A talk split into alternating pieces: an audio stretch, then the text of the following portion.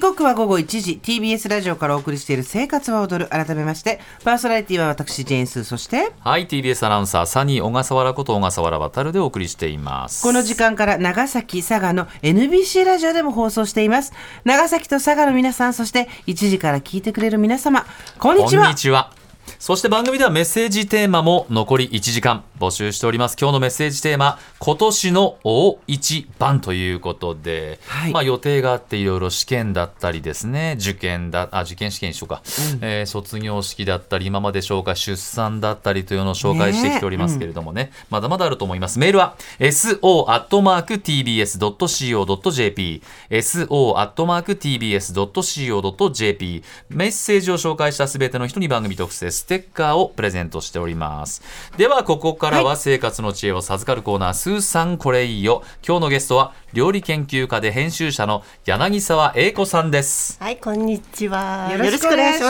久しぶりでございますね、柳沢さんは2002年一人ご飯の著者としてデビューされました52歳の時に食を楽しむ独自の食事法をはじめ1年後には26キロもの減量に成功その後リバウンドもなく太りにくい体質と健康をキープしています忙しい人でも苦にならない簡単レシピが好評で著書の痩せるおかず作り置きシリーズ通称痩せおかシリーズは累計260万部を超える大ベストセラーとなっています料理研究家編集者として幅広く活躍されている今日は柳沢英子さんですはい柳沢さん今日はどんなテーマでしょうますはい、えープロフィールでご紹介いただいたように、はい50代では痩せるレシピでうまくいったんですけれど、もう60も過ぎまして、もう痩せるより元気ということに気がつきまして、えーそこで考案したのがキマカご飯で、キマカとは木はキノコ、マは豆、かは海藻です。はいはい、で高タンパク低糖質食物繊維がたっぷり取られて取れるので、えー昔から食べられているんですけど、いろんな料理に取り込もうということでレシピを考えました。なるほど、あの私もタンパク質はね大事だよって話をしてるんで、うんうんはい今日は興味津々です、では今日は柳沢さんに高タンパク低糖質のキマカご飯レシピを教えていただきますでは柳沢さんレシピのタイトルお願いします油揚げが包む幸せ納豆キムチチーズ焼きおおこれは低糖質でしょうねですね。は。ああお餅が入ってるみたいな感じそのう巾着的ない油揚げが出てきてけど中に入ってるのは納豆キムチチーズいやあとー海苔も入ってますねあー美味しそうそうです相性のいいいただきます食材のオンパレードということで、私も大好きで何回も作って食べているあやつですね、いただきますはいどうー竹ぞ串を外した瞬間に納豆の香りがほんわんわんわんわんきました美味しいに決まってるだって油揚げの中に納豆とキムチとチーズと海苔が入ってるんだもんね、材料いきますよ2人分の材料です油揚げこれ開きやすいタイプが2枚納豆が1パックでピザ用チーズは 40g で白菜キムチこれ粗みじん切りをして 40g 用意してくださいでえー焼きバラのりこれ2つのまみパラパラっとこれも入ってる、ねえ改めて作り方教えてください、はい、えー油揚げは2等分に切って袋状に開きます、はいでそこに納豆ピザ用チーズ白菜キムチ焼きバラ海苔を混ぜて入れます、で、えー、と竹串とか用紙で留めてオーブントースターで5分ほど焼けば OK です これ100個食べられるよ嘘100個食べたら太っちゃうけど めっちゃ美味しいよねおいしいうん、あの糖質ばっかり取ってる人はこういうの食べるといいですよね、そうですね、お餅入れても美味しいんですけどね。入れない方が美味しいですよ。お餅も美味しいけど、でも、ねお餅入れたら一個しか食べられなくなっちゃうよ。これああ、美味しい。納豆だけじゃやっぱりなんともならないやっぱりキムチもいった方がいいなんかね、相性の良さでやっぱりあーあの発酵食品と発酵食品って納豆とキムチの相性がすごくいいんですよ、うんうん栄養的にも、えなのでぜひ一緒に召し上がっていただきたいなと思いまですもこれはいいですね、はいこのキ何ムチがかねね、作る時のポイントありますか。はい、基本的にね油揚げが開きにくい時はうんっていうのがよくあるんです、あれねあれは、ねあ、ーよく菜箸でコロコロってやればって言うんですけど、今ねあのホースパッケージに開きやすいって書いてくれてるんですよ、メーカーさんがそれを選んでくださいわかりましたでどうしても開けないっていう場合は上に乗っけて焼いちゃってくださいはい、一緒ですか了解です。同じですね。そうねね、はいえいわゆるあれですかあのーいお稲荷さん作るような油揚げってことですか開きやすいあそとかうですそうですいうことです、はいあうん書いてあります。なるほどね。はい、では。いきましょうか、えー高タンパク低糖質のキマカご飯レシピ2つ目柳沢さんお願いします、混ぜるだけで小さなごちそう枝豆とわかめ入りおむすびおおこれはあああー美味しそうすごく美味しそう色が綺はい麗だこと、ねねえまあ簡単すぎてごめんなさい的なやつでいえいえ今日ちょっともち麦ご飯で作ってきああたんりがでとうござちょいますっとばらけやすいんですけいただきまどす召し上がってみてください、ぎゅうぎゅうと今もう一回握りな,、ながらこう食べようかなと思うんですけど、えっ、とちょっと食べるわかめじゃがあ結構ほんと角的に入ってるんです、そうちょっとえー入れすぎたぐらい入れちゃった、食べて食べあていいすっごく美味しい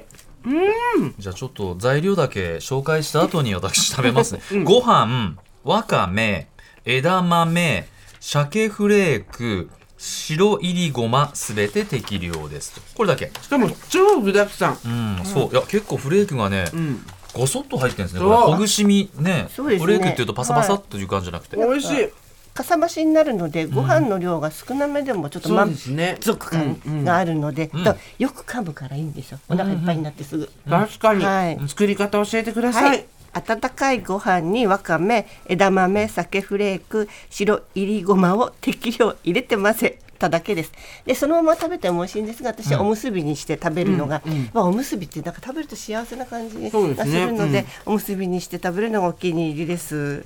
はい。わかめは生わかめですか今日は生わかめはいですね、あとカットしたわかめを戻して使っても美味しいです、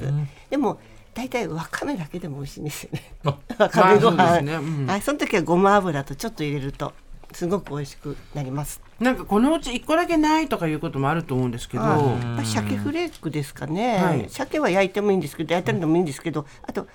たらことか明太子とか、そあとちょっとしたふりかけうんうんそういうので作っても美味しいと思います代用してってことはいまたごまのプチプチが最後なんとも言えませんねね、ねこれきますねね。うんうん本当にねあのちょっとびっくりするぐらい具沢山に入れてるんです、でもち麦だからね、血糖値も上がりづらいし、はい美味しいうんこれ作る、なんかポイント、ここ外さないとうまくできますよということはありますかいやー特に特にもう入れて簡単握る。すごくね簡単でほっとするよね、そううそうん握るのが嫌な人はご飯によそって混ぜご飯と してどうぞはいわかりましたねはい、美味しいです。では、えー高タンパク低糖質のキマカご飯三つ目のレシピを教えてください。パン粉は後乗せ揚げない豆入りコロッケパン粉は後のせはいこれはどういうことなんでしょうえー、とコロッケ好きなんですけど、はい工程が難しいのでめんどくさいですよねはうんで揚げないで中身も全部レンチンえじゃあどうやって面白いあ、はいでも出てきたのは本当にコロッコロケどう見てもコロッケ上がってないってことです。上がってないです揚げてない、はいコロッケ。はいえー、これ、うんどうコロッケ。コロどッうケ考えてもコロッケです召し上がってくだあさいあ、そうですか。びじっゃあいくただりきますね。ひよこ豆が入ってるんで食物繊維も豊富ですよね、どうどうコロッケでしうんょそうコロッケ、うん、 100%コロッケだよで今日はあの本では入れてないんですけど、マッシュルームちょっと入れてきました、美味しい、ポテトコロッケね。うんなんか、だけどポテトコロッケだけどひよこ豆ガルバンゾですよね、そうですね、ほとんど豆です、はい、じゃがいもでコロッケっぽい感じ、になってるけど、なってるけどでもひよこ豆、はい、がメインですねえ、美味しいこれ本当に乗り込むまで待っていただい材料私が読みましょうね揚げない豆入りコロッケ2人分です、蒸しひよこ豆 100g じゃがいも1つ牛ひき肉 100g 玉ねぎのみじん切りが6分の1およそ 30g バター 10g パン粉大さじ3オリーブオイル大さじ1塩コショウガーリックパウダーを少々顆粒コンソメ小さじ1で中濃ソースを適量添え物としてレタスやミニトマトなんかもいいと思います